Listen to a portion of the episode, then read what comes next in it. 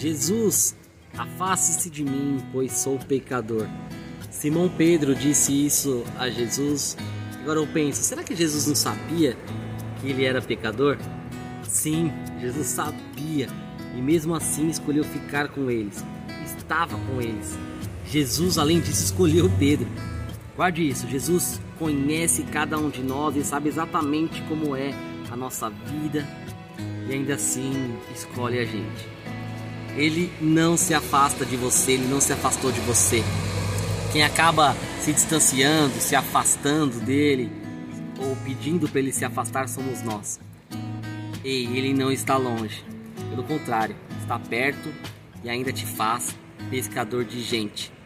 Deus abençoe.